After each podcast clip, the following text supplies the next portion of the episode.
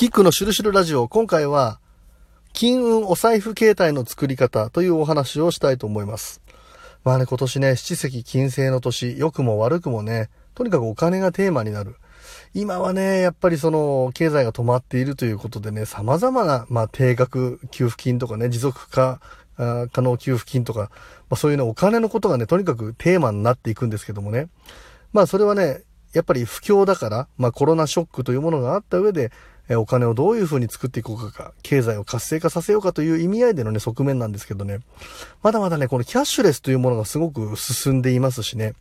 お財布自体がね、もう、もともと持っているその、ね、お財布の中に現金を入れるんじゃなくて、携帯の中に、え、データとしてお金を入れる。ね、お財布携帯みたいな、まあ、移り変わりというものが出てきているんですよね。まあ、当然ながら、ね、仮想通貨みたいなことがまだまだ語られるという意味合いも出てくるでしょうし、それから、アンティークコインなんかをね、結構こう資産としてね、持つ人も増えてきてるみたいなんですよね。まあそんな中でね、お財布というものが、要するに携帯がね、お財布になっているという時に、そのお財布携帯をね、金運財布に、え、する。そういう方法がね、あるというお話なんですね。まあこれはね、根本的なあ理論としては、もともとそのね、え、我々が使っているお財布をね、金運財布にするやり方と何ら変わりはないんですけれどもね、やっぱ今の世の中ね、最新のものに対してこう、まあ合わせていかなければいけないという意味合いでね、お財布形態を金運化しようという。まずなんですけれども、まあ、お財布ね、これ買う日が大事だなんていうふうに言われますよね。まあここはね、今回は割愛させていただきますけれどもね、虎の日だったり、一流万倍日だったり、天赦日だったりね、とにかく縁起がいい日にお財布を買うといいと。しかもね、春財布って言って、春に買ったお財布がね、こう、えー、貼るっていう意味合いでね、その御礼、ね、え、言霊がね、えー、貼ってくるよってことで、えー、非常にこう成長するし、またお財布が貼ってパンパンになってお金が入っていくなんていうね、そういうところから春に買うといいなんていう話もあるんですけどね、まず買った後にね、すぐに使わないということが大事なんですよ。まあ、対局っていうものがね、こう定まるっていう、よく、引っ越しなんかでね、出てくるんですけど、法医取りなんかでね、自分の、要するに、例えば家の場合だったらば、新しい家にね、眠り始めた時から45日間連続でその家で寝るとね、自分のエネルギーがそこに移るというふうに言われるんですよ。で、お財布もね、まず最初にね、誰の持ち主なのかというところ、これをね、まず分からせるということが大事で、自分の部屋でね、45日間使わずに保管し続ける。で、それを45日経つことによってお財布は、この人の要するにね、まあ、飼い主じゃないけど、持ち主のね、えー、財布として機能しますという、エネルギーがちゃんとまあ自分と、こう自分の分身となるっていうかな、自分と一体化する。それがね、45日間なんですよね。これ引っ越しなんかと同じでね。で、その時に初期設定として、もちろんこれはね、人によってできる額というものは変わってくると思いますけれども、えできるだけ多いね、金額。まあ、紙幣で言ったら1万円をね、なるべくね、多くの額をそのお財布の中に入れた状態で45日間保管するということが大事なんですよ。つまり、なんていうんですかね、初期設定でこれぐらいのお金が入ってて当たり前っていう、こうエリート教育するっていうかな。それがすごくね、こう大切だって言われていて。なんて言うんでしょう。結局なんだかんだ言いながら、あの、極真空手に最初に入っちゃうみたいなね。極真でめちゃくちゃ強い先輩をこう見てたらば、とんでもないレベルの人たちにこう、ね、合ってればね、それが当たり前の初期設定になるから、やっぱりね、こう、ものの考え方とか、こう、パワーみたいなものが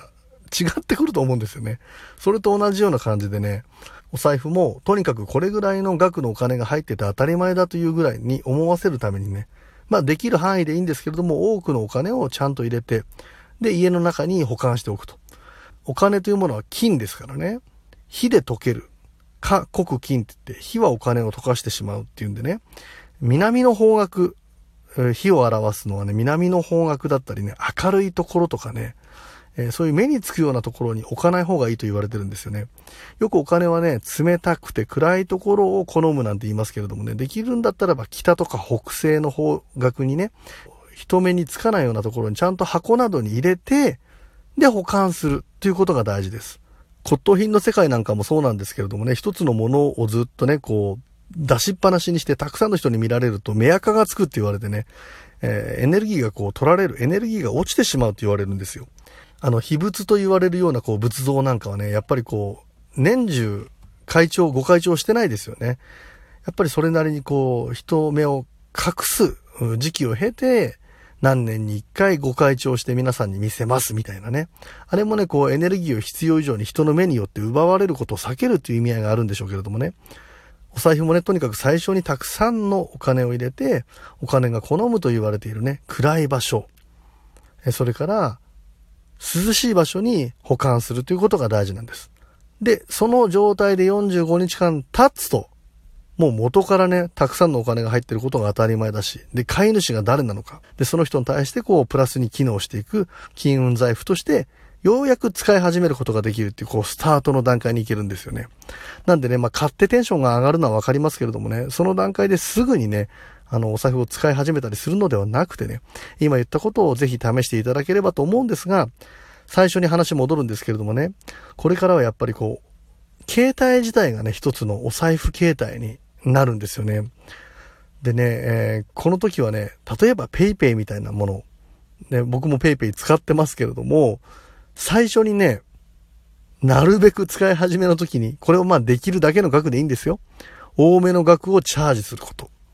携帯自体を使わないところに保管するということはできませんけれども、でもね、携帯は普段からね、こう、最近の人っていうかな、今の時代の人は、手にしてね、使う時間が非常に長く慣れ親しむものなのでね、ちゃんと自分のこう分身になっていくという意味合いがありますからね。その段階で、携帯は普通に使っていいんですが、チャージした、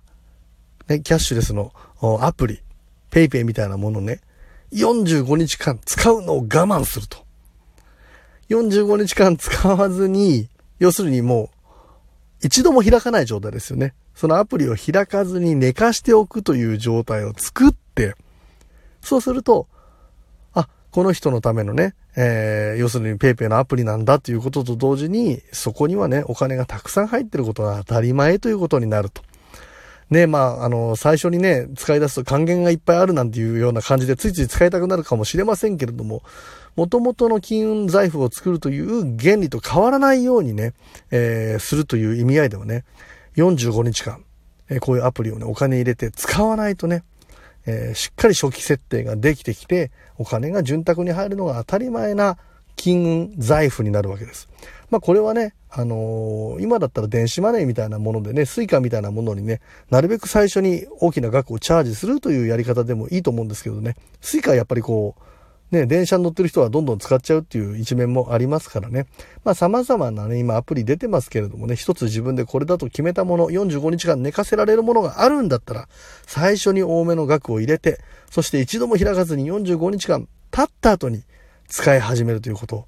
ぜひ試されてみてはいかがでしょうか。今日は金運お財布携帯の作り方のお話をさせていただきました。ありがとうございました。